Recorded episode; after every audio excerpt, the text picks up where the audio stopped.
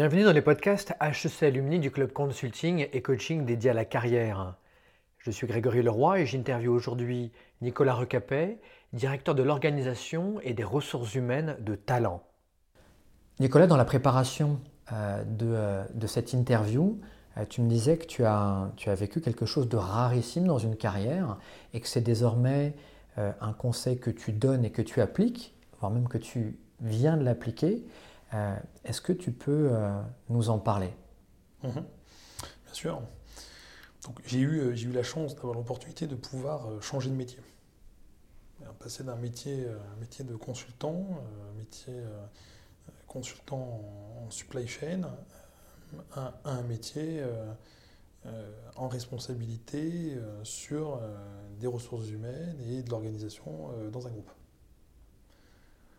Métier extrêmement différent par mon cursus d'origine, ingénieur, diplômé en supply chain, par mon parcours industriel précédent, tant de la supply chain, de la logistique, euh, certes dans des secteurs d'activité différents, dans des typologies d'entreprises différentes, mais toujours axé sur les opérations, un métier euh, où le, on doit euh, piloter quelque chose d'extrêmement finalement impalpable, qui est le capital humain. Donc un changement radical. Tu me disais justement que le conseil numéro un, c'est de s'ouvrir à des pistes euh, auxquelles on n'avait absolument jamais réfléchi. Mmh. Ça, c'est un conseil que tu as suivi parce qu'il y avait un deuxième facteur et qui est un deuxième conseil que tu donnes. Mmh. Bah, le, C'est certain qu'à un moment donné, il faut savoir euh, s'ouvrir euh, et construire son poste. C'est-à-dire proposer, en tout cas, très souvent sur la base d'opportunités qui se présentent aussi, mais qu'il faut savoir saisir, de construire, construire son poste construire son poste, ça veut dire réfléchir à euh, en quoi je peux être utile finalement à l'entreprise, quelle est la valeur ajoutée que je peux amener dans l'entreprise, et de manière différente par rapport à ce que j'ai pu avoir précédemment. J'ai amené une valeur ajoutée en étant dirigeant euh, d'une entité conseil au sein du groupe. J'amène aujourd'hui une valeur extrêmement différente, mais tout aussi pertinente pour le groupe en tant que patron de l'organisation des ressources humaines. Où est-ce qu'il est possible euh, de, euh, de construire un poste? Il est possible de construire un poste d'abord quand on a la confiance des gens autour de soi. Parce que là, on peut échanger, on peut co-construire on peut mettre en œuvre. Parce que la personne ayant confiance, elle va plus facilement euh, finalement lâcher prise sur une possibilité euh, qui n'est pas forcément intuitive dès le début. Donc la confiance joue un, rôle très important.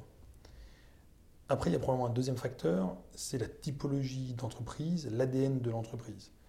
Pour moi, la typologie de l'entreprise, c'est plus facile aujourd'hui quand on dans des entreprises de taille moyenne, intermédiaire, des ETI. Euh, et c'est plus facile dans des entreprises qui ont également euh, dans leur ADN cette vision intrapreneuriale. Et donc, ils vont avoir la capacité à penser un peu différemment et pas dire tu as fait de l'ARH euh, dans ton cursus académique, tu as fait de l'ARH dans euh, tes premières expériences professionnelles, tu feras de l'ARH toute ta carrière.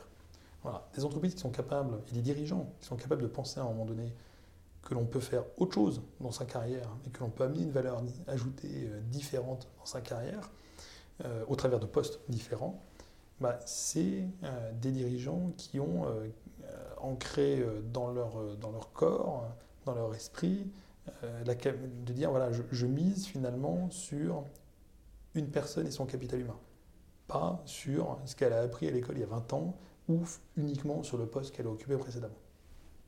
Donc ce que j'entends, c'est choisir des dirigeants qui vont être en capacité de voir d'autres choses, euh, qui vont être capables de faire confiance, et aussi une taille d'entreprise. Euh, tu es dans une belle ETI, quel est l'avantage principal euh, d'être dans une ETI versus une PME, versus un grand groupe? Pour la moyenne d'âge, je crois que tu me disais que chez Talent, c'est 32 ans. 32 ans, le, un des grands facteurs que l'on retrouve, moi que j'ai pu retrouver dans les ETI dans lesquels j'ai pu travailler ou collaborer, c'est la rapidité du processus décisionnel.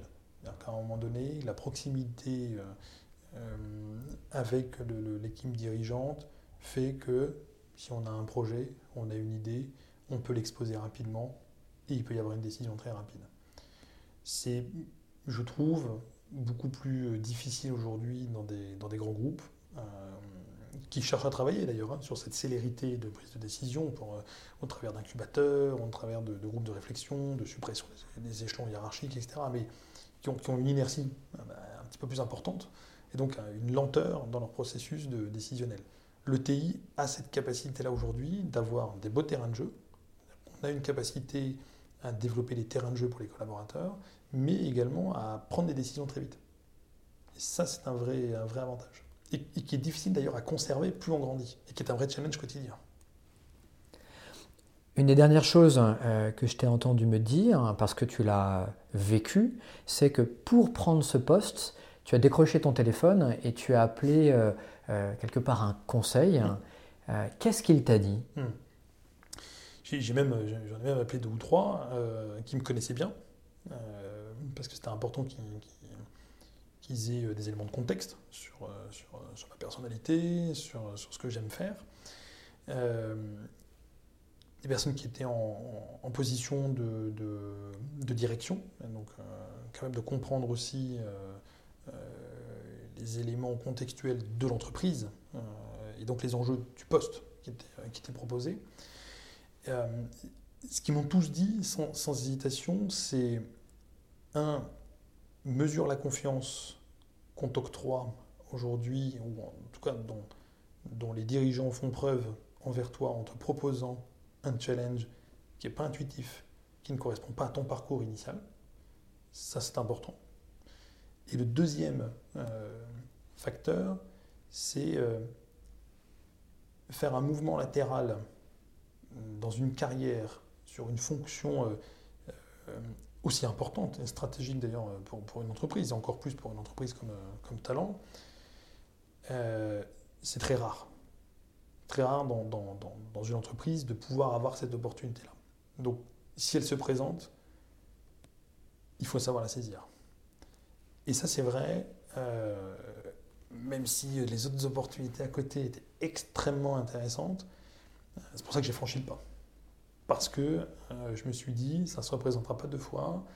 En plus, tu as une appétence, tu as, envie d'aller vers ce job-là aussi. C'est-à-dire qu'il y, avait, ça, ça, a évidemment titillé un intérêt extrêmement fort, parce que j'ai toujours eu une, sensibilité sur le, relationnel, le capital humain, la formation, les, sujets de comment est-ce que euh, on peut interagir et, mieux utiliser euh, les hommes avec un grand H dans, l'entreprise.